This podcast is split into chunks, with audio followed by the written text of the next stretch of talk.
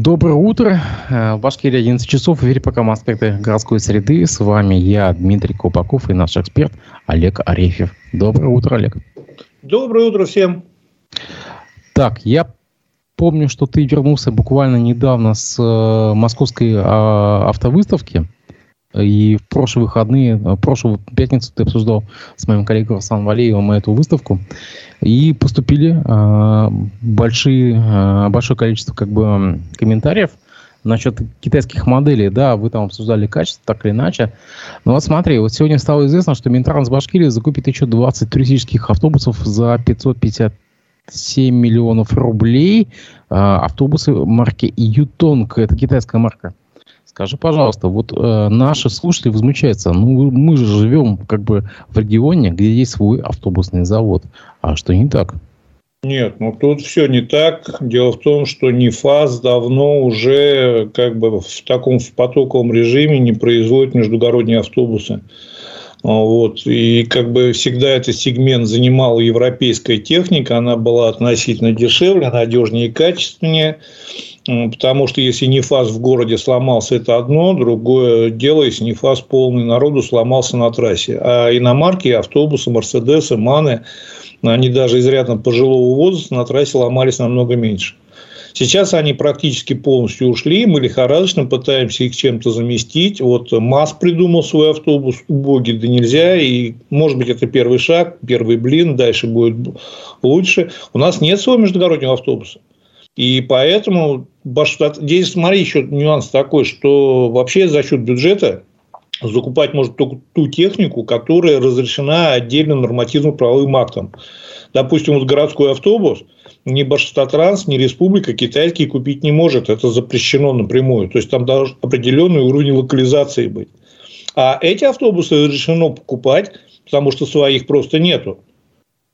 Погоди, погоди, погоди. Вот получается, что у нас э, на, на, через госзакупки можно покупать ютонги? Через госзакупки междугородние, да. А городские? Городские нет. Ну хорошо, я смотрю вот сейчас на 240 где-то маршруте в Уфе, тоже ИП Батыров гоняет на ютонгах. А это не, не через госзакупки, это частный перевозчик, он имеет право все что угодно покупать, лишь бы эта техника соответствовала тем требованиям, которые ему выставляет город, который должны работать на маршруте. Башстатранс, не, но Башстатранс, если он сейчас МУП не может, когда станет акционерным обществом, тоже может, сможет закупать. Там именно нюанс, то, что закупать за счет за бюджетный счет, за деньги бюджета запрещено любую технику, которая есть аналоги в Российской Федерации – и имеет, то есть она должна иметь определенный уровень локализации на территории Российской Федерации, потому что тот же самый китайский Ютонг, если бы он собирался в Нефтекамске и имел определенный уровень локализации, его бы тоже можно было закупать. Сегодня закупать для городских маршрутов нет, потому, нельзя, потому что есть российские аналоги. Для междугородних маршрутов разрешено, потому что российских аналогов нет в принципе. Точнее, они есть, есть у ГАЗа автобус междугородний, они пытались экспериментировать, но это далеко не серия и далеко очень такого сложного качества. У Нефаза тоже там они пытались экспериментировать. МАЗ вот на выставку привозил. Но это, это все не серия, это все не то, что может сейчас обеспечить потребность.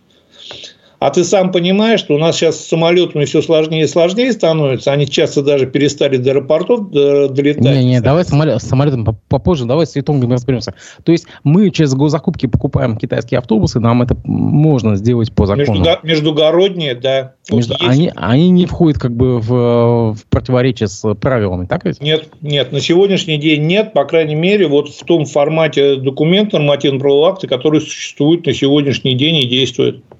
Ты в прошлую э, пятницу говорил, что, в принципе, самый удачный опыт Нефаса был с ВДЛ. А почему нельзя было продолжить, на самом деле? Ведь там были междугородние варианты. У ВДЛ, да, были очень хорошие междугородние варианты, и более того, они как бы и дольше всех, наверное, ходили в Баштатрансе, по-моему, даже до сих пор ходят несколько ВДЛ. Вот. А, правда, уже, по-моему, опять могу ошибаться, но уже не, не фазовской сборки, но вдл были. Почему не продолжены, не знаю. Вопрос какой-то экономики, политики. насколько я помню, надо посмотреть в историю, там наши посчитали, что пойдут сами вперед. Ну, вот. вот я помню, что мы, как бы тогда был Маликов, директор нефтекамского автозавода, да, помнишь, если такого. Он, в принципе, очень хвалил ВДО. Там был еще главный конструктор э, Сюткин, я ездил просто на, на, в то время на, как бы, завод, они ВДО хвалили очень. Нет, и, ВДЛ нельзя и... было не хвалить, потому что ВДЛ это по факту был иностранный автобус, который как бы и даже по, по большей части целиком шел сюда. То есть по факту это была очень близкая логика к сборке, наверное, даже москвича сегодня. Вот. Мы как бы должны были локализовать дальше, должны были развить, усилить. Я, вот честно говоря, не смотрел, не помню сейчас ту историю. Я в свое время как бы общался на эту тему, но сейчас вот просто, чтобы не обманывать слушателей, не могу точно сказать, почему разошлись. Может, кто-то из наших слушателей, нас, слава богу, слушают и такие специалисты хорошие, в Уфе они есть, подскажут, сейчас напишут, но я не помню, честно, Дима, почему разошлись тогда с ВДЛ. Но то, что разошлись плохо, мы пошли своим путем, первое время как-то даже у нас это получалось, но междугородние не было потребности, потому что их полностью закрывали иностранные автобусы, и более того, потребности как таковой в перевозке такой не было. Поэтому не было необходимости, не было рынка, их не делали. Ну, как не было рынка? Смотри, у нас были перевозки по сети Башавтранса, на самом деле, они тогда развивались. Это был 2005, 2006, 2008, 2010 год, по-моему, когда, в принципе, сеть авто, автовокзальная развивалась, не то, что сейчас. Но тогда просто был бум. Почему сейчас нельзя это все возобновить? Ну, это Просто. Ну, смотри, дело в том, что вот как бы бум это очень так условно, потому что в основном развивались, наверное, внутрирегиональные перевозки межмуниципальные. Там Уфа, Бирск, Уфа, Стерлитамак, Уфа, еще что-то. Это не тот класс автобусов, который там требуется. При этом, если ты посмотришь на состав любого гаража, то есть и в пятом, и в десятом году в процентном соотношении междугородних автобусов там всегда был мизер. При этом значит, э, эти автобусы всегда, когда покупались иностранного производства, они долго ходили, за ними неплохо ухаживали, понимаю. То есть эти автобусы покупались ненадолго, не было такой оборачиваемости техники и потребности в ней, а, как вот в обычных городских автобусах. В них каждый, постоянно была потребность, то есть каждый год покупали, покупали, покупали, а междугородние автобусы их закупили, они ездят и ездят, ездят и ездят. По трассе изнашиваются не очень сильно с одной стороны. С другой стороны, насчет развития этого направления. Я вообще, Дим, к этому очень спорно отношусь. Я считаю, что на расстоянии более 500 километров перевозки автобусами надо, ну, как минимум, очень сильно сократить. Потому что водитель не имеет возможности отдыхать, то есть в том отсеке, в котором он там 4 часа спит, потом меняется, и он не имеет возможности полноценно отдыхать. И поэтому вот эти перевозки, они всегда связаны с очень большими рисками. 500-600 километров, я думаю, это предел, на котором как бы мы должны это развивать. Дальше должно быть ЖД, авиация, ну, к этому вернемся. Смотри, полтора года назад, когда умер Муртазар Архимов, ты говорил, что э, ему в заслуги можно поставить то, что он э, тогда санкционировал покупку огромного количества турецких Мерседесов просто гигантское количество турецких Мерседесов было в Башкирии. Это был, по-моему, год год нулевой какой-то, да? Год я нулевой. год сейчас не помню, я помню эти Мерседесы, год не помню. А, Мерседес Турк назывались они, да. Смотри, пожалуйста, почему НИФАС не заключил тогда договор с uh, турками? Почему пошел тогда по такому кривому пути? Но у нас как бы вообще в России не принято ходить прямым путем. Ну и не факт, что это турки хотели это делать. Причем, значит, тогда-то ведь это такая была относительно разовая акция, не исключая, что было связано с какими-то политическими моментами. Мы с турками опять о чем-то договорились, и турки сказали, тогда вот купите наши автобусы. Причем... Нет, опять... нет, нет, нет, извини, прерву, извини, прерву. Вот, допустим, в 2003 году я студентом учился в Омском политехе, я был в Омске, там все было просто завалено э, турецкими, э, турецкими Мерседесами, они называются городская модель э, Мерседес Ситра, как она, Ситро Турк, их были тысячи, буквально тысячи. Так я про что тебе и говорю, что была, скорее всего, какая-то политическая история, на основании которой была осуществлена очень большая закупка партии автобусов. Это не только Башкирия. Башкирия как бы никогда не играла отдельной политической роли в взаимоотношениях с Турцией. Просто Башкирия была одна из тех, кто в том числе как бы получил эти автобусы. И автобусы довольно-таки добротно, они прекрасно работали. Вот. Не факт, что как бы туркам было интересно размещать производство на Нефазе, потому что у них был рынок сбыта, им намного проще было продавать э, добавочную стоимость оставлять у себя, чем размещать где-то производство. Мы же, смотри, вот опять же, возвращаясь к вопросу локализации, для чего ввели вот эту вот локализацию и требования по локализации для автобусов? Именно для того, чтобы тот товар, на который есть большой спрос – локализовали и начинали производить на территории Российской Федерации. У турков тогда такой ограничений не было. Они прекрасно поставляли эти автобусы в Россию. И без всяких главных... Если бы на тот момент мы поставили ограничение очень жесткое, что вот турецкие автобусы мы будем закупать, но в том случае, если они у нас будут производиться и иметь определенный уровень локализации, не исключено, что они бы вышли и на КАМАЗ в том числе, на НИФАС, и с ними бы заключили какое-то соглашение, хотя бы отверточное. Кстати, вот давай подложим эту тему. У тебя есть какая-то обратная связь с тем же ИП Батыровым? А как у него эти ютунги обслуживаются, которые на 240 там, маршруте там, или еще где-то?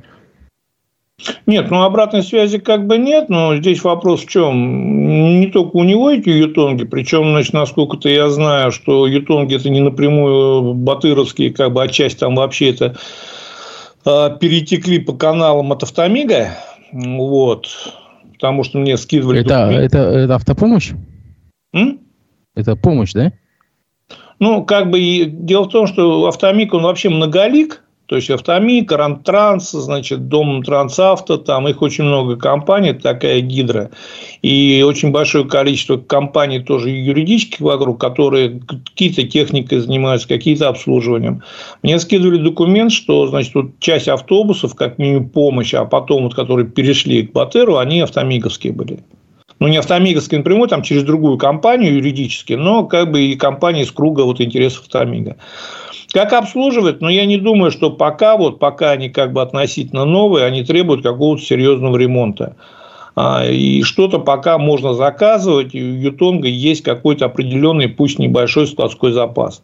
Как будет обслуживать в дальнейшем, посмотрим. Не знаю, потому что ну, сервисной сети у китайцев в России нет, и они не планируют ее создавать сами. Хорошо, закрыли эту тему. Давай пойдем дальше. Вот у нас есть как бы вопросы наших слушателей. Пользователь Виктор Семенов спрашивает. Закрыли Шершинский мост на долгосрочный ремонт. Ну, понятная тема, да? А, говорили, что все продумали, но оказалось, как всегда. Электрички дело не спасают. Паром вообще неизвестно, зачем пригнали. А нам есть паром? Нет вообще. А, реально, соорудить понтонный мост около Князева было ли? обратиться к армии, например, если сейчас своих мощностей не хватает река не Енисей, ведь видно, что так э, как бы определенный шакше придется выть всем несколько лет. Там, по-моему, два года всего лишь. На самом деле, вот как бы э, что можно было придумать в этот момент? Там, придумал, там предлагался вариант э, понтонного моста. Но почему власти к этому не пошли? Но дело в том, что насколько... Ну, во-первых, почему не пошли? Потому что это надо вопрос решать, надо где-то искать, надо где-то договариваться, надо что-то делать, а зачем? Извини, у нас есть целая инженерная э, часть Алкина. Ну, у нас много чего есть. Дело в том, что... Смотри, все очень просто. Ты вспомни процесс закрытия, развязки на Заки-Валиди. Там ведь тоже все кричали, что мы все решим, вы не переживайте. Как только развязку закрыли на ремонт, там пробки были адские, стояли чуть ли не до планеты, и Дема стояла на выезд чуть ли не до самой Демы. Но постепенно народ свыкся начал. У нас же всегда так. В России ты посмотри, народ всегда проходит определенные стадии возмущения, отрицания, смирения и привычки. И народ привык, и год стоял в пробках. Потом сняли, как бы, ну вот народ начал ездить нормально. Шакшу однозначно надо было понтонные мосты. Причем, думаю, даже два понтонных моста, то есть э, как бы с разным направлением, чтобы не делать реверс. а один понтонный мост в одну сторону, значит, как бы направление, другой в другую сторону. И это было бы правильным решением. Почему не сделали? Потому что всем плевать. Вот, Дим, в Башкирии, к сожалению, всем на все плевать. Народ съест. Все. А, а есть как бы цена вопроса?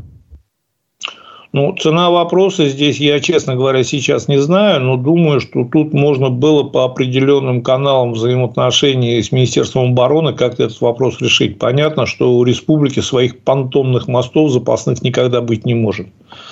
Вот. Понтонный мост, в принципе, я не знаю расценки, потому что Министерство обороны – это не коммерческая структура, чтобы вот так вот как бы раз и опубликовать, что аренда понтонного моста стоит столько-то. Но мы же помогаем-то сами очень неплохо. Ты посмотри, мы один за одним открываем корабли, называем Уфой, там подводную лодку, там Мавлиев с женой, там Хабиров с женой ездят, открывают все. Мы, когда называем корабль именем какого-то города, мы автоматом берем определенное содержание его, этого корабля и матросов на свой счет. То есть мы Министерству обороны помогаем финансово очень неплохо в определенных направлениях. Поэтому вопрос там был скорее договоренности, договороспособности и желания договариваться, а не цены. У нас есть опыт Бирска, который полностью почти ну, как бы сидит на понтонном мосту. Почему нельзя его использовать? Ну, смотри, там же как бы его разводят, там есть такая система, когда корабли просто ну, буксиры разводят, э, как бы, как в Питере у тебя. Вот, и, э, ничего. Нет, а то, что понтонный мост, он чем удобен, он совершенно свободно, легко наводится, там не надо делать серьезные какие-то подъезды. Ты, может быть, помнишь, не помнишь, я не знаю, когда по М5 даже был мост, строили там вот, там тоже был понтон, и все ездили по этому понтону прекрасно, при необходимости подходил корабль, его разводили, этот понтон, потом сводили. Но я тебе еще раз говорю, понимаешь, к сожалению, в Башкирии всем на все плевать. То есть, тут нет задачи сделать хорошо ни у кого. Есть задача показать, что ты сделал якобы хорошо, либо вроде как бы красиво получилось. Но реально сделать задачи хорошо нет ни у кого. Давай вернемся к теме к той выставке, на которой ты был в Москве, да, по автомобильной выставке. Вот смотри, вот, допустим, я сейчас читаю издание «Коммерсанта региональное».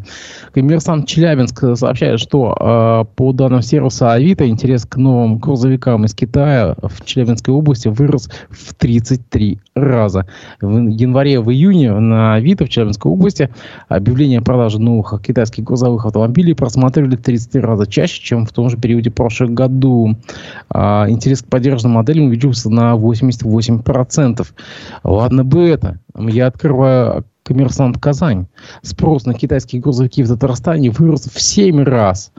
А, а, так, вот я сейчас читаю статистику. Спрос на китайскую спецтехнику с наработкой, это поддержанные машины, за тот же период в Татарстане увеличился с 90, 199% на, как бы, на 78%. То есть сумасшедший спрос просто. Я извиняюсь, но ведь Татарстан это ведь родина наших всех грузовиков. А что не так? Ну, давай начнем с того, что как бы статистика вещь вообще штука такая лукавая. То есть, э, вот смотри, вырос на спрос на китайские грузовики или на грузовики в целом. То есть, понимаешь, это опять же большая разница. Нет, нет, нет, нет, нет. Пишется, что на китайские грузовики самым вот. популярным брендом стал э, э, Шакман, Шак, я правильно читаю, нет? Шак, Шахман. Шахман. Шахман X3000, который, на, на которого пришлось 20, 29% общего спроса.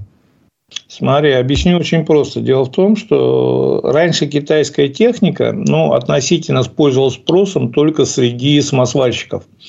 То есть самосвальщики ее покупали, понимали, что с ней делать.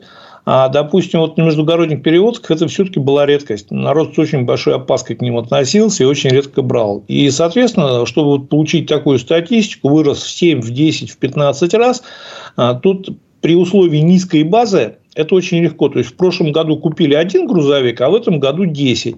И вот он вырос просто в 10 раз сразу. То есть, Поэтому вот брать отношение, что китайские грузовики именно, во-первых, опять просмотры и спрос и покупки, это все-таки немножко разница, хотя покупка тоже увеличилась, именно спрос в плане приобретения. Но здесь ты должен понимать, э, во-первых, у нас очень сильно переформатировалась логистика. То есть мы сейчас, во-первых, у нас РЖД не справляется практически совсем, особенно в восточном направлении, потому что туда никогда не было такого потока грузов, как идет сейчас. Ни морем, ни РЖД, Транссиб не справляется, значит, не вывозит в Владивосток контейнера, там стоят, есть первоочередные, плюс ты понимаешь, что сейчас идут определенно специфические грузы из Китая. Соответственно, логистика уходит на машины машин сразу стало надо намного больше. При этом до этого а, машины очень долго никто не обновлялся, потому что никто не понимал, что происходит, и несколько лет вообще, в принципе, как бы были, ну, наверное, даже сказал бы с 19-20 года относительно обновления парков стало. И, соответственно, появился такая накапливающийся спрос. И когда уже люди поняли, что теперь кроме китайского они не купят ничего, либо европейское купят, но за фантастические деньги, они сказали, ну, значит, будем покупать китайцев. И, в принципе, начали покупать китайцев. Что касается есть свой КАМАЗ. Ну, Дим, КАМАЗ – это тот же самый китайский автомобиль, просто с э, КАМАЗской кабиной. Причем не КАМАЗской кабиной, а мерседесовской старой кабиной. Тот же самый Китай, он практически полностью весь собран с китайских запчастей. Новый тягач Валдай, который был представлен на этом – на, том же, на той же самой выставке, это тоже тот же самый Китай, который мы обещаем в перспективе локализовать до определенной степени. Но Сейчас уже тоже люди понимают, что если из, из самого плохого выбирать, брать Китай, потому что ну, Китай хотя бы как бы понадежнее даже, чем вот то, что собирают у нас из китайского. Вот поэтому КАМАЗ как бы немножко начинает терять позиции. КАМАЗ в основном как бы еще проталкивают, пропихивают статистику по закупкам коммунальной техники, еще вот, который именно за госсчет идет, и где китайские там ограничена покупка. А частники в основном покупают в Китае. И я говорю, я вот ехал этим летом, и через Киров я ездил, там тоже смотрел ситуацию, и ехал по М7. Да, вся дорога в китайских тягачах, в новых, они идут, идут, идут в сторону Москвы, в сторону Санкт-Петербурга. Кстати, ты сказал насчет э, как бы коммунальной техники. Я вчера буквально в Черникове, когда к матери ехал, я с удивлением обнаружил, что по дорогам ходит э, Mercedes Unimog. Есть такая модель, которая закупалась чуть ли не в начале нулевых годов. Ну, я помню эту машину хорошо, но я, честно говоря, не, не помню, свежих не видел в Уфе. И ты знаешь, они так бодренько так ходят. Нет, то тот унимог, тот еще чисто вот именно немецкий унимог, он вообще был шикарного качества. И я думаю, что если ресурсы их там к ним варварски не относились, а хотя бы относительно неплохо и обслуживали, то ресурс у них должен быть что довольно-таки приличный. И они еще походят, и, может быть, даже и лет 5-6 совершенно свободно. Вопрос отношения, как мы будем обслуживать, как мы будем менять масло, если мы сейчас будем лить туда всякую гадость. Их не так много было, поэтому думаю, что их обслуживали хорошо, поэтому уходят пока.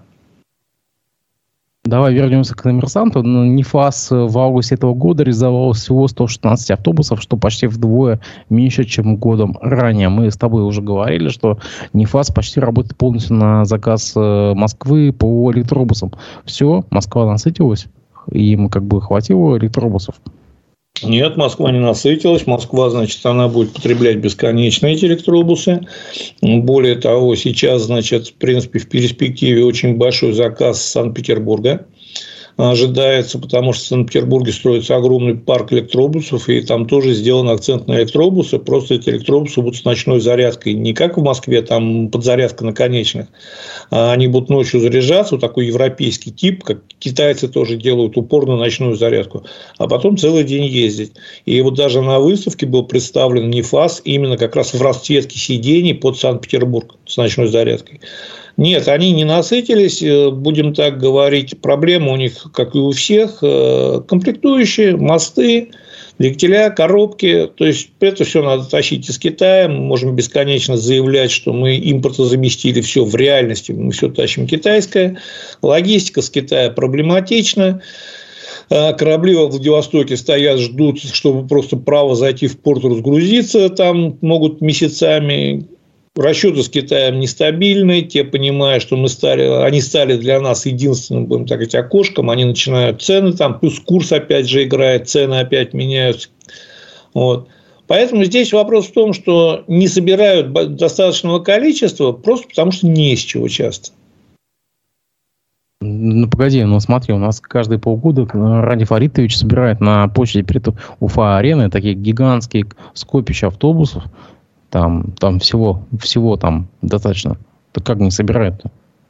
Ну, собирать-то можно. Дело в том, что я помню, как-то один раз он собрал автобусы, там автобусы приехали с номерами, которые уже по несколько месяцев, а то и полгода работают.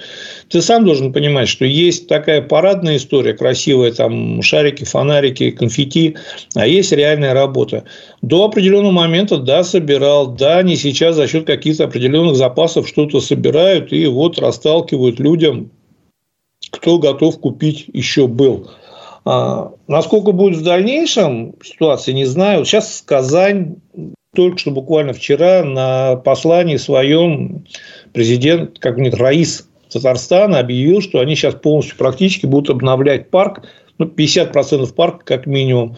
200 с лишним автобусов, около 300 автобусов только для Казани будет куплено.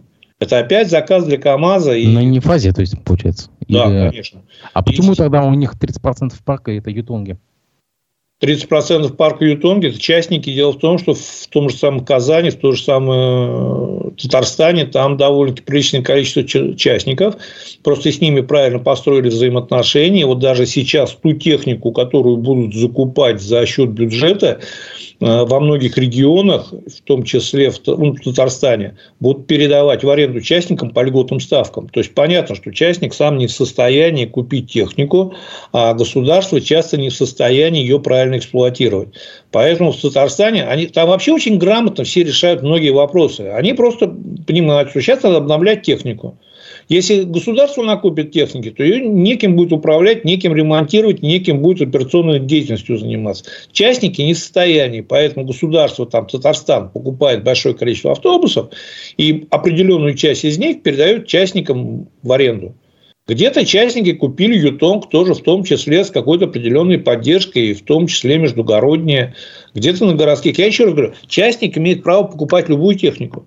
Хоть Мерседес он может заказать по параллельному импорту, ему придет, и никаких претензий к нему не будет. Государства нет. Ну, друзья, пожалуйста, пишите на э, ваши вопросы, комментарии в чате трансляции. Мы все а, озвучим. Давай под, подвинемся к более, более локальной повестке. Это Зенинский мост, точнее, Зенинский переезд, который многострадальный, который все пытаются уже сдать, то есть сдать и не пытаются, а, не получается. То вроде там просадка на 80 сантиметров была у одной колонны. А вот так или иначе говорят, что его открывают в срок. Как ты считаешь? Ну, говорить можно все, что угодно. Меня вообще поражает заявление чиновника ответственного, который официально заявляет, что данные экспертизы будут готовы 20 сентября, а там 30 сентября мы его запустим. Я понимаю, что он как бы либо лукавит, либо просто вот опять вот очередное такое отодвижение проблемы. Пока не, получ... не будут получены результаты экспертизы, никаком... никаких разговоров о сдаче быть не может в принципе. И о сроках тем более. То, понимаешь, вот смотри, здесь нюанс в чем? Я не знаю, что там реально произошло, и я не видел технических документов, но есть определенные допуски согласно технической документации. Если э, просадка, отклонение, что-либо еще в пределах этого допуска, то никакой экспертизы не требуется. Если экспертиза требуется, значит отклонение было существенно как минимум больше, чем заложено в технической документации. Теперь такой момент. Если им сейчас нужна экспертиза, им нужна подпись ответственных лиц, которые как бы скажут, что да, эксплуатировать можно. Вот если бы этот мост был в какой-то деревне, там в глухой, на окраине республики, вполне возможно, эту подпись они получили бы без больших проблем. Почему? Потому что ну, там развалится, развалится, виновных найти всегда можно проще. Здесь этот мост непосредственно над железной дорогой и непосредственно с перспективой как бы то, что там вообще планируют опять гигантский план, уже не первый год, даже не первое десятилетие, сделать там обход города. Над железной дорогой совсем другая история, совсем другая ответственность, и поэтому людей просто так подмахнуть, которые подмахнут экспертизу и скажут, что все хорошо, и я боюсь, будет найти сложно. И говорить сейчас, что 30-го мы однозначно запустим, не имея на руках результатов экспертизы, ну, как бы очень опрометчиво. Я просто напомню, что в этом году была очередная годовщина запуска торгового центра э, Икея. даже нет, не Икея, а как называется, а, Мега, да? Ну, он а, Мега, как бы комплекс Мега, в нем Икея находится. Да, и там, извини, на 8 лет приостановили просто э, запуск, насколько я помню, это, это, это мои как бы, соображения, там э, на 8 лет приостановили запуск торгового центра из-за просадки колонн. Так Вспомни, нет, такая была история. Вот. И когда даже открывали, там даже Качкаев, по-моему, извинялся за то, что вот такое произошло. На самом деле, ну, здесь-то на 80 сантиметров. Ну и что? Здесь, понимаешь, еще раз, дело в том, что может быть, вот, вот в реальности вполне возможно, что 80 сантиметров это реально ни о чем. То есть вполне возможно, что как бы а, это даже не повлияет никак на работу и безопасность. Но я еще раз возвращаюсь. Есть технические нормативы, заданные, будем так говорить, в регламенте, определенных документах. И любое отклонение от норматива кто-то должен утвердить, кто-то поставить подпись. При этом, если мост рухнет, может быть, даже не напрямую связанный с этой просадкой, то, естественно, этот человек имеет определенные риски за эту подпись, как бы ну, получить определенную ответственность. Поэтому эта подпись либо очень дорогая, очень безумно дорогая, э, либо ее просто никто на, не поставит. На что, на что намекаешь?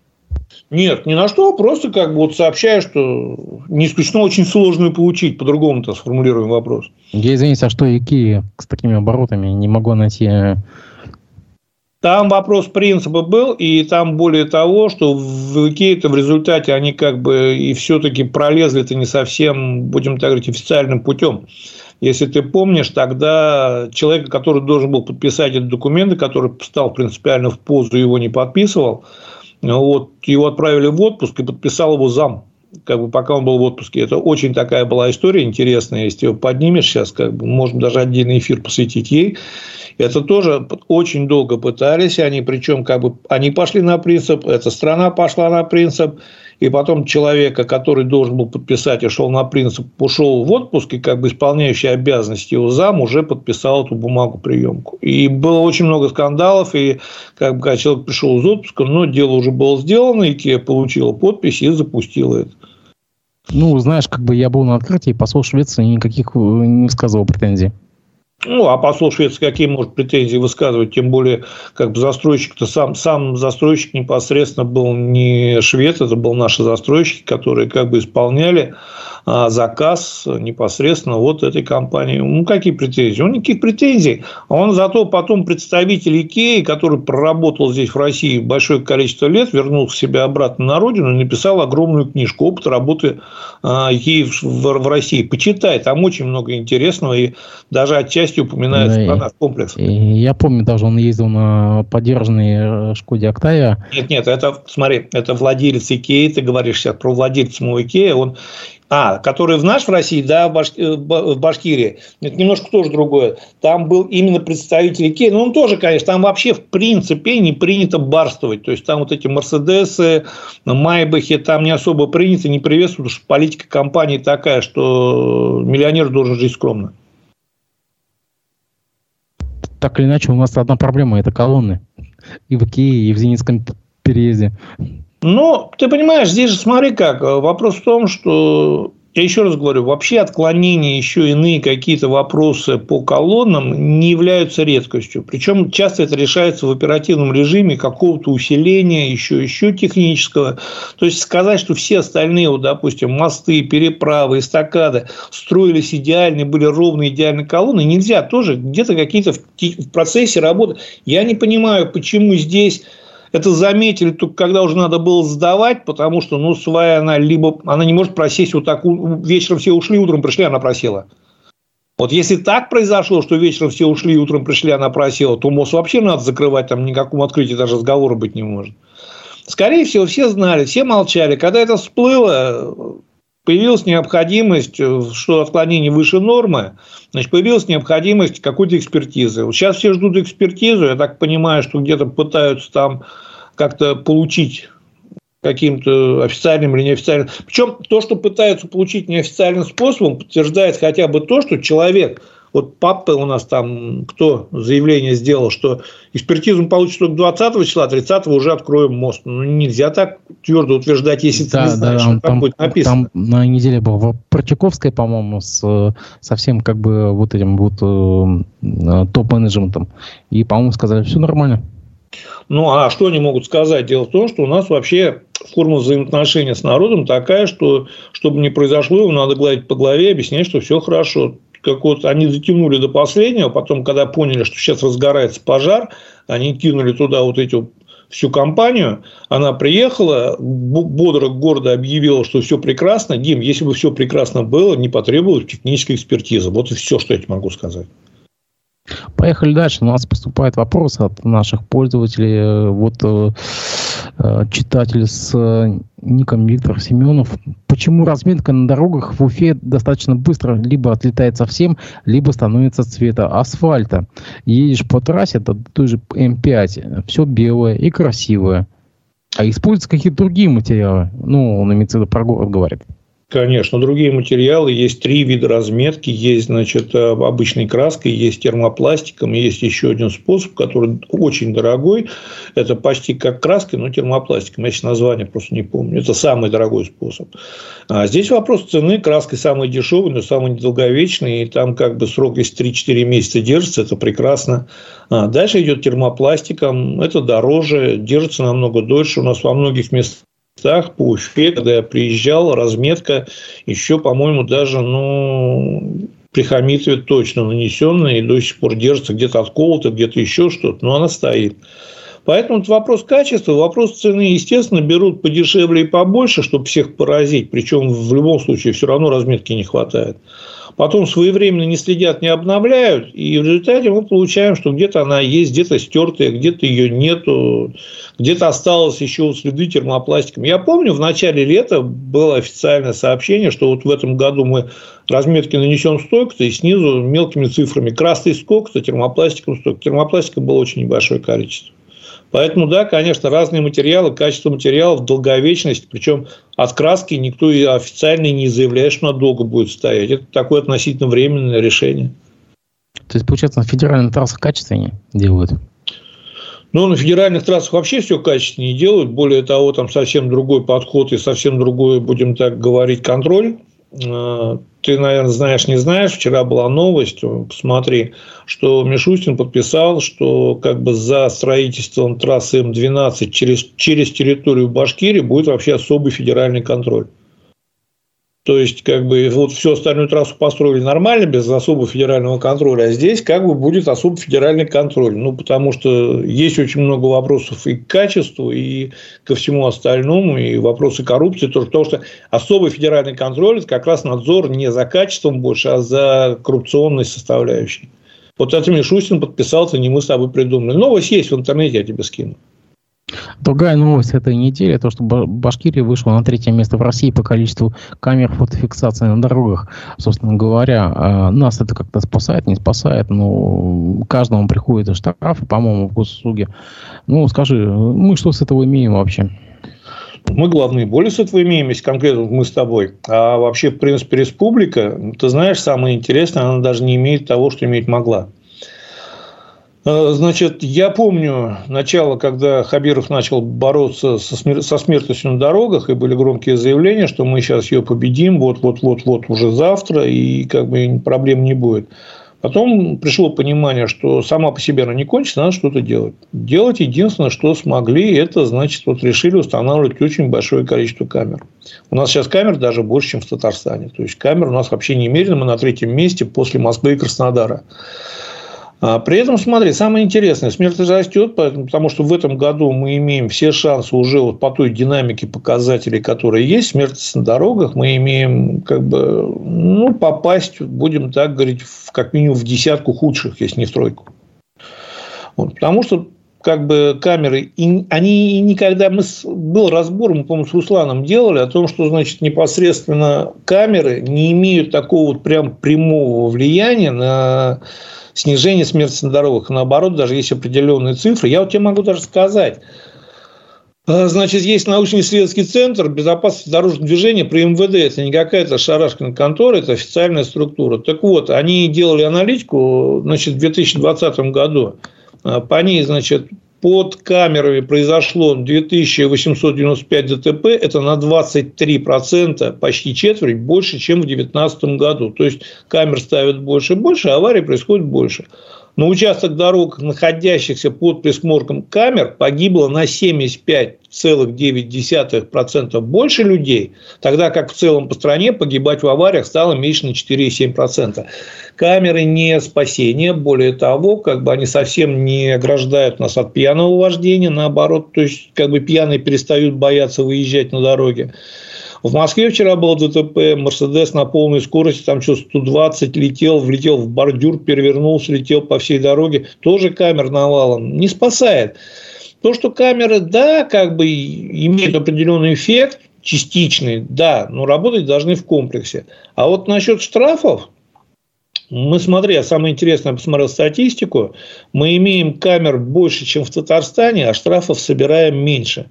Соответственно, значит, либо мы неправильно их установили, либо, значит, они неправильно работают, либо неправильно работает система, но мы истратили опять, как всегда, большое количество денег на эти камеры, вышли на третье место, поставили галочку, вроде как бы герои молодцы и готовим место на груди под орден, но эффекта мы не получили практически никакого. Смертность на дорогах в этом году растет, к сожалению. Вот. И я еще раз говорю, имеем все шансы показать очень грустные итоги. И при этом бюджет начал, конечно, увеличилось пополнение, но в соотношении, вот, допустим, с количеством дохода, на, условно дохода, не, не, не должно быть дохода с камеры. Но вот если мы все-таки оцениваем экономическую точку зрения, в Татарстане камеры работают меньшее количество, более эффективно собирают больше штрафов. Вот все, что Я, мое встречное предложение. Давай мы в следующий как бы, выпуск нашей программы вызвоним э, министра э, транспорта господина Клебанова.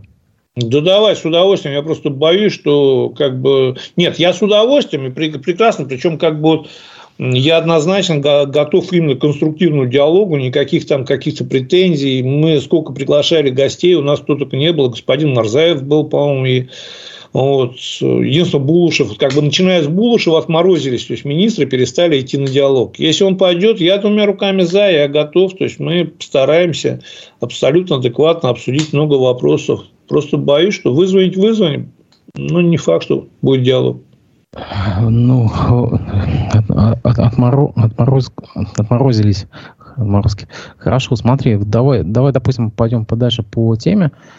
Э, камера камерой, да, но вот у нас есть такая белорецкая трасса, если ты знаешь, как бы там бьется достаточно много машин, дальнобойщики и все, все прочее, как бы и даже на неделе были служебные какие-то машины, там э, госавтоинспекции там и так далее, но ведь камеры, камеры не спасают на самом деле. Так а я о чем сказал, есть официальная статистика, есть научно-исследовательский центр безопасности дорожного движения, который каждый год э, формирует статистику, очень большой, объемный труд, серьезный, реальный большой труд. Если наши чиновники начнут хотя бы одним глазом не просто там подписывать ведомости и расходные листки, смотреть эту статистику и понимать, как это работает. Я говорю, Татарстан же остановился, то есть Татарстан единственное сейчас они как бы продавливают двумя руками и вроде как бы продавили контроль средней скорости. Для них важно и как бы это реально решает очень много вопросов. Контроль средней скорости. Извини, что это такое? Контроль средней скорости – это когда вот ты едешь по участку дороги, условно, вот, допустим, берем какой-то прямой участок, давай Салават Юлаева возьмем от начала до конца. Вот ты вначале заехал на этот участок, тебя камера сняла. И когда ты выехал, тебя эта камера сняла. И вот она рассчитывает твою среднюю скорость, только за сколько то времени ты проехал этот километр, два или три. Соответственно, если, значит, при простом математическом действии твоя скорость выше, чем разрешенная, средняя скорость, то есть ты можешь ехать, допустим, тоже, конечно, не совсем спасает, ты можешь часть дороги проехать со скоростью 90 км в час, а потом оставшийся участок ехать со скоростью 20 км в час. У тебя средняя скорость будет условно как бы в пределах разумного.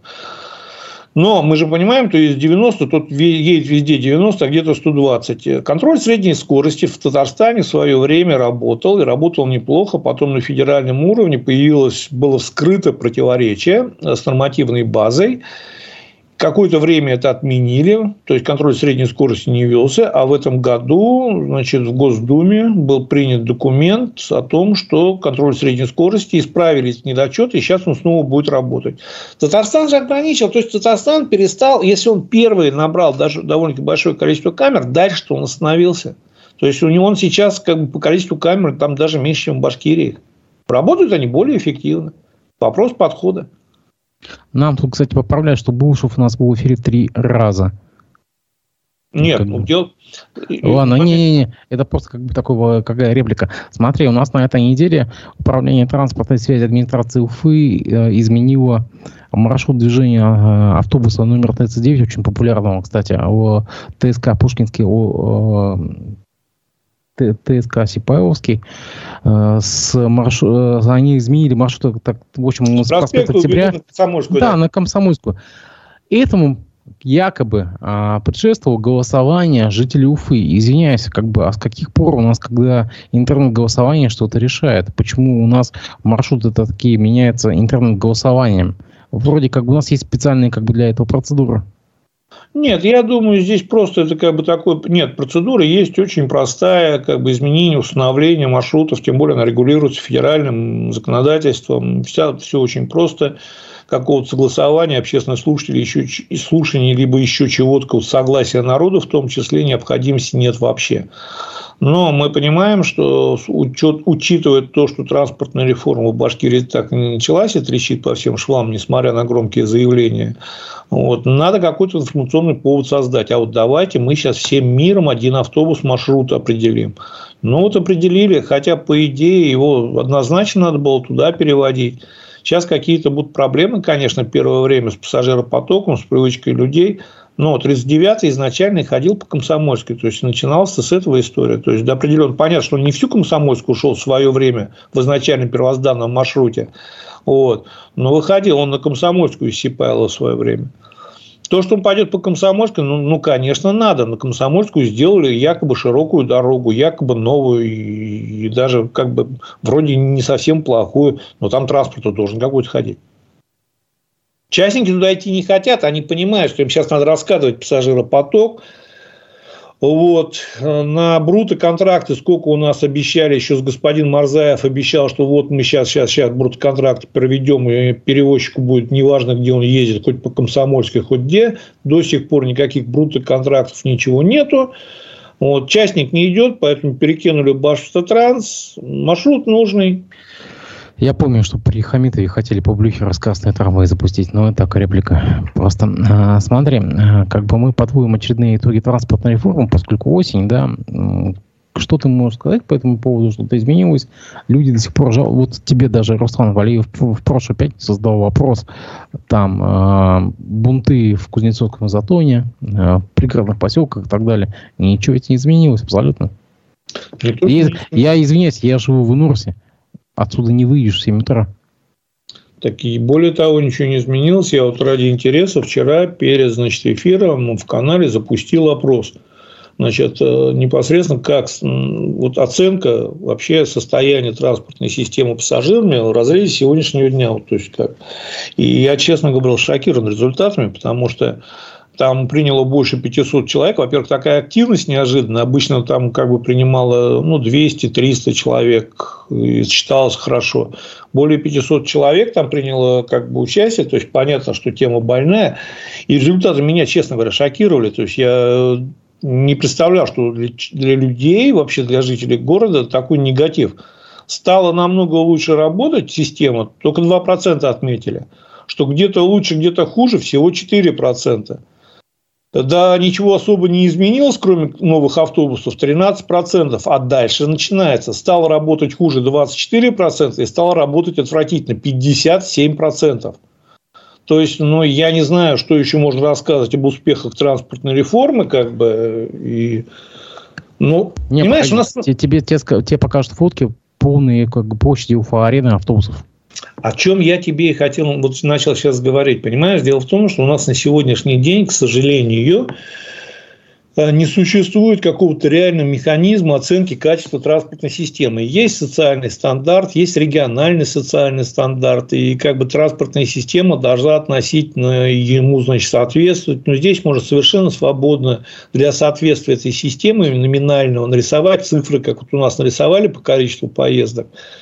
Поэтому у нас нет на сегодняшний день реальной системы оценки качества, в том числе в Москве. Для этого проводят еженедельные опросы, выборочные, 2-3 тысячи человек, которые как бы отвечают о своем отношении. Оценить транспортную систему города, республики и все остальное можно исключительно на основании нормально построенного канала обратной связи с населением. Вот только население может сказать, не вот такими вот как бы показушными голосованиями, куда 39-й нам сейчас пристроить, а реально население должно сказать, как оно оценит эту систему. Плохо, значит, надо что-то менять. Что менять? С населением опять вот здесь уже проводить работу, планировщики должны, специалисты этим заниматься. Население вот на сегодняшний день, я говорю, провел опрос, больше 500 человек, 57 стал работать отвратительно. Вот, вот и вся оценка. Они могут говорить все, что угодно. Естественно, они будут говорить, показывать автобусы, показывать, что они сейчас 258 миллионов перевозок совершили, надутые цифры. Они живут в своей реальности, это понятно. Вот вывести из этой реальности их как-то, ну, я думаю, что может только федеральный центр, если его захочет. Он пока не особо хочет, он с удовольствием смотрит, как они в этой реальности получают удовольствие, живя. Да, поговорим о госзакупках. У нас тут есть новости Следственного комитета, точнее даже из Верховного суда Башкирии. Э, дело министра э, туризма и замглавы Минтранса будет рассматриваться в Сибае, сообщает коммерсант Уфа. Э, речь идет о Рустеме Авзаове, это бывший мэр Сибая, и речь идет о первом замглавы регионального Минтранса Виктора Жулькова. Мы с тобой недавно вспоминали пришедшего к нам в студию его шефа. Так вот, их переносят в Сибайский городской суд – о чем речь? Там без э, проведения, так сказать, э, конкурсных э, процедур э, контракты на проведение дорожных работ были отданы неким своим, э, как бы, неким своим каким-то, может быть, филированным, я не знаю, это мое субъективное мнение, каким-то каким-то кавычным структурам. На твой взгляд, как бы, как это влияет на дорожную обстановку, на дорожную безопасность? Ну, влияет как влияет? Конечно, отрицательно, потому что дело в том, что откачивание... Извини, извиняйте, сразу мы боковые вспоминаем. Помнишь? Да, да. Нет, я еще раз говорю, конечно, качество дорожного полотна, вообще качество дорог, это имеет прямую, самую прямую, организация движения, в том числе, самую прямую, будем так говорить, отношение к безопасности дорожного движения. Почему в Сибае? Почему, значит, как бы вот эти... Там относительно, я посмотрел, там цифры-то относительно не такие э, большие. То есть, в размерах тех, будем так говорить, цифр по дорожному фонду, которые проходят... 9,3 это... миллиона. Это, это большие деньги. Сколько? 9,3 миллиона. 9,3 миллиона, Дим, если ты посмотришь, сколько у нас дорожный фонд, миллиардов – то я говорю, соотношение с дорожным фондом, и поверь мне, как бы по опыту уже общения, зная ситуацию, как это работает, а, даже не в самом дорожном фонде, а в может быть, вольных либо невольных нарушениях. Почему? Потому что, смотри, ты должен понимать, очень часто чиновники нарушают э, законы не потому, что они хотят обогатиться. К сожалению, у нас построена так система, что даже в нормальных регионах, где относительно чиновники пытаются что-то сделать, в той или иной момент, в той или иной степени они вынуждены приступать, будем так говорить, закон, потому что он так построен, что если он, чиновник будет соблюдать его до буквы, в том числе противоречивую э, большую часть инструкции, он вообще с места не сдвинется. Вот у нас, я говорю, сейчас отторговали э, ремонт Салават Юлаева зимой. Так почему? Не потому, что как бы, вот, а потому, что где-то по инструкциям что-то всем было плевать, они унесли в зиму ремонт. Вот. Поэтому это небольшие цифры, и это не такие страшные. Поверь мне, там как бы есть, если покопать, и что намного более серьезное. Просто вот непосредственно почему-то, значит, вот либо Жульков, либо, значит, Авзалов по какой-то, будем так говорить, почему-то вдруг стали интересны силовикам. Тогда вот достали вот определенный такой момент, его отряхнули. Как у нас говорил один генерал, самое главное в ходе расследования не выйти на самого себя. И вот чтобы не выйти на самого себя, взяли вот этот кусок, то, что будут судить в СИБА, это абсолютно логично, потому что обычно это происходит по месту совершения. Дальше уже прокуратура в качестве надзора может вытаскивать, э, значит, если она недовольна приговором, его мягкостью поднимать выше. Но первая, обычно первая инстанция – это по месту совершения, СИБА, и здесь как бы это все логично. Что дальше, будем смотреть. Нас возвращают к первой теме, это Шакша, Шакшинский мост, э, как бы э, РЖД пустил электрички. На твой взгляд, они вытянут ситуацию? Ну, как вытянут? Они отчасти, конечно, ее спасут. Понятно, что людям удобнее не будет. Если бы электрички были удобны в принципе, то как бы ими пользовались всегда и постоянно. То есть ими не пользуются, потому что это неудобно, потому что ты приезжаешь в город, все станции, которые, значит, вот уже в Новую Уфе относительно от Черниковки, они все далеко от города. И там надо либо на общественном транспорте, либо очень долго идти пешком, э, либо как-то пытаться добираться. То есть это всегда было неудобно. Единственное, что там вот, если, допустим, ты работаешь, живешь в Шакше, работаешь в Деме, либо наоборот, тогда еще как-то ими пользовались. Народ идет от безысходности, не спасает, конечно, в целом. Конечно, будет неудобно, и, конечно, нужно было совсем по-другому организовывать, совсем по-другому делать однозначно считать потоки, обращаться к специалистам. Я не исключаю, что даже обращались, даже если какая-то бумажка. И не исключаю, что специалисты даже дали какое-то заключение. Но сделали так, как получилось.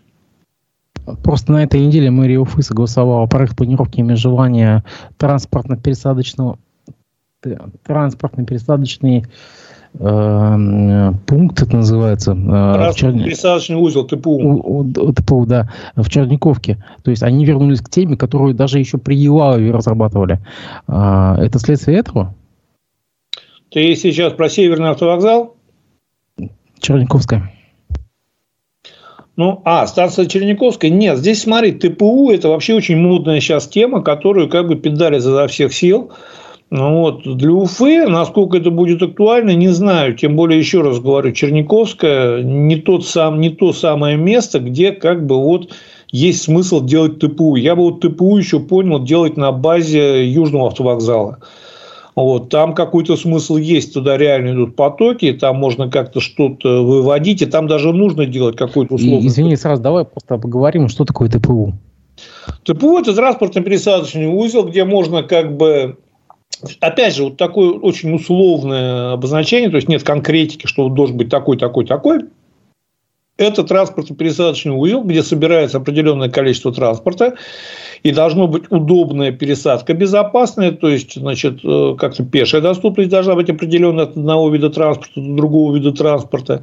И самое главное, что на ТПУ должно быть завязано определенное количество транспорта, который либо туда заходит, либо для которых является конечной остановкой. То есть, То есть это, сути, это, это стоянка, стоянка автобусов, грубо говоря? В том числе любое ТПУ должно подразумевать определенное количество стоянки автобусов, которые там либо отстаиваются, то есть разворотное кольцо, где-то что-то стоит ожидание какое-то.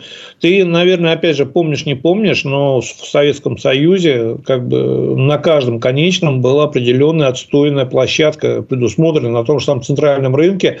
За центральным рынком, где сейчас, значит, стоянка, было и кафе для водителей, и туда приезжал автобус кафе, когда было там все закрыто, чтобы они поели. Там было место отстоя, ожидания.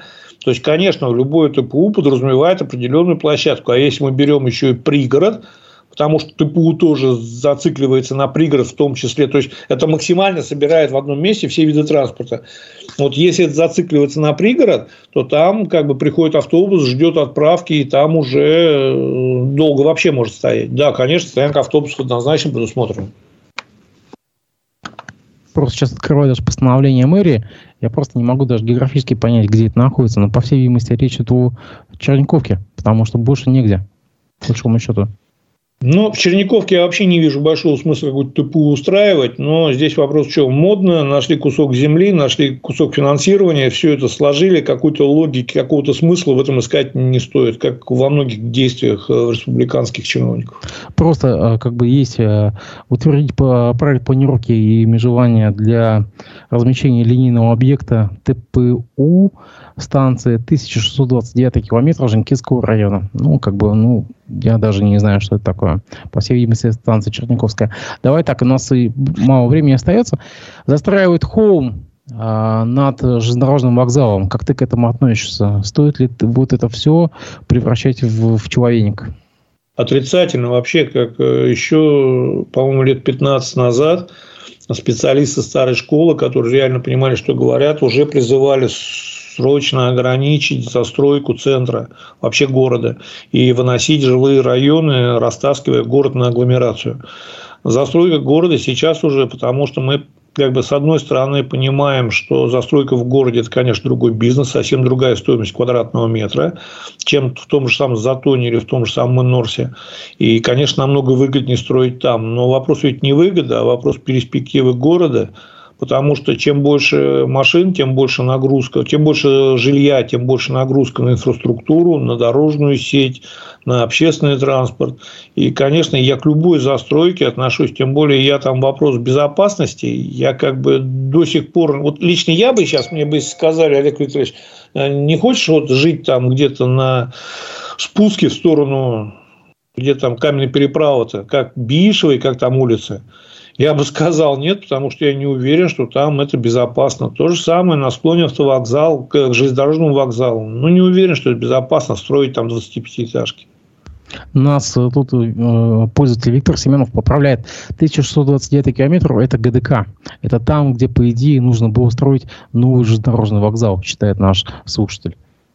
Ну, тогда ТПУ там вообще большого смысла делать нет. Относительно, если вот там построили железнодорожный вокзал, и тогда было бы, в принципе, все очень даже неплохо, я с этим согласен. Но пока эта станция, от которой, в принципе, там ведь, смотри, ТПУ непосредственно вот на ГДК, если это, это станция на ГДК, там ты путай, я не знаю, где дело, потому что там ну, спуск до станции очень приличный. И там как раз, насколько я помню, еще при Елалове там фантазии были чуть ли не мраморные лестницы и эскалаторы пустить. Не, погоди, мы имеем в виду это бывшее трамвай, нет, нынешнее трамвайное депо, депо номер 3, э, улица в Створе, э, проспект Октября. Ну, государственный дворец культуры, да. ГДК, да, там, в принципе, рядом все. Я не помню, насколько я помню, там, по-моему, большой спуск. Ну, может быть, как, как относительно рядом. Понимаешь, рядом это должно быть, что ты вышел, прошел 50-100 метров. Вот именно логика ТПУ в том, что ты вышел с одного вида транспорта, ты прошел, ну, максимум 50 метров, сел на другой. Если ты вышел с одного вида транспорта, ты идешь 500 метров до другого вида транспорта, то это уже не ТПУ. Ну, это у тебя все, все равно ты мыслишь категориями Октябрьского вокзала в Питере. Здесь немножко как бы рельеф другой, поэтому как бы нам кажется, что это не, немножко не то. Здесь, смотри, Дим, вопрос в том, что рельеф может быть любой. Мы можем как бы обосновать любое. Мы должны понимать, насколько это будет удобно и пользоваться спросом. Вот смотри, я тебе сейчас объясню. Для того, чтобы, допустим, с Черниковки, вот если там железнодорожный вокзал был, бы другая история была. Но если это мы рассматриваем как станцию, для того, чтобы приехать, э, допустим, из центра, надо доехать до железнодорожного вокзала, дождаться электричку, потом на электричке доехать до туда, потом дойти. То есть, в любом случае, ты на любом набитом транспорте с потолком, висящих из окон, из дверей пассажирами, ты доедешь быстрее. А для человека всегда было важно, для любого пассажира, основной определяющий критерий – это скорость поездки и стабильность по времени поездки. Поэтому, если эта поездка будет через эту станцию – дольше на 15, 20, 30 минут при размерах города, это будет очень критично. А это будет, и будет намного дольше. А, давай завершим такой новостью, приятной, может быть. БППК, это э, пригород, э, пригородная перевозочная компания, она запускает... Пассажирская. Да, на Агир ретро-поезд. Э, это рижская электричка, старая такая зеленая, если ты помнишь, такая прямо вот в таком э, зеленом окрасе. Называется, называется Грушинский поезд, как бы приуроченная к 50-летию Грушинского фестиваля. На твой взгляд, зайдет такое? Ну почему нет? Какие-то вещи, они должны заходить. То есть, чем больше таких вещей, как бы вот таких мелких, приятных, э, красивых, интересных, тем более тематических, а есть определенный процент людей, которые фанатеют, живут этим. Я считаю, что это прекрасно, и наоборот, вот как раз это направление надо как бы развивать и делать на нем упор. И это людей увлекает, это прекрасно. Я считаю, что зайдет, я считаю, что хорошо. Там такие интересные интерьеры, там столики внутри поезда, выполненные в виде гитар, фотозона э, с Владимиром Крушиным, там типа фотографиями. Вообще все шикарно. То есть мы шагнули куда-то, куда, куда раньше я, не шли. Я и говорю, я тоже считаю, что это отлично, что это, это нужно делать, такие вещи нужно делать обязательно. А если бы была твоя воля, на что бы ты обратил внимание? Мы же сейчас развиваем туризм. Куда бы еще можно было шагнуть? Ты знаешь, здесь вот сказать один шаг туда, один шаг сюда очень сложно. Почему? Потому что, значит, э, как бы вот туризм сам по себе – это очень комплексный вопрос развития туризма. И для того, чтобы развивать, я сейчас постараюсь очень коротенько так, для того, чтобы реально развивать туризм, нам надо сперва, грубо говоря, как бы концепцию определить. У нас даже концепция вот, туристическая очень разбросанная такая, что вот у нас есть здесь такая-то пещера, здесь есть такой-то памятник, причем они прекрасно сделаны, безусловно. Но должна быть определенная концепция, что как бы с легендой, легендированная, когда человек занимает, приезжая себя в республику, ну, хотя бы на 5, 6, 7 дней. То есть хотя бы несколько программ таких. Вот эти программы отработаны, а потом уже к ним что-то должно присваиваться, присваиваться, увеличиваться и появляться. У нас нет концепции, как во многих направлениях, что в транспорте, что в градостроительном, то мы тут строим, нет, то нет, здесь. Нет, нет, погоди, погоди. Вот тебе скажут, допустим, в, в питерском Смольном тебе могут предложить маршрут, там, как э, э, Ильич там бегу с Надеждой Константиновной через Финский залив. Это будет туристический маршрут, очень популярный. А здесь то, что в Башкирии. Нет, смотри, вот дело в том, что если ты приезжаешь в Санкт-Петербург, причем в Санкт-Петербург, и почему сюда едет большое количество э, людей? А, потому что приезжаешь в Санкт-Петербург, и ты утром встаешь, у тебя огромный выбор, куда идти. При этом, значит, если ты даже сходил куда-то и даже много чего успел, у тебя на следующий день выбор, не, не, количество выбора не уменьшается. И ты можешь пойти, где-то вот пройти пешком, так ты говоришь, где-то на кораблике проехать, где-то еще что-то. А ты приезжаешь в Башкирию, специально приезжаешь в Башкирию, у тебя один вот пешеходный маршрут условно.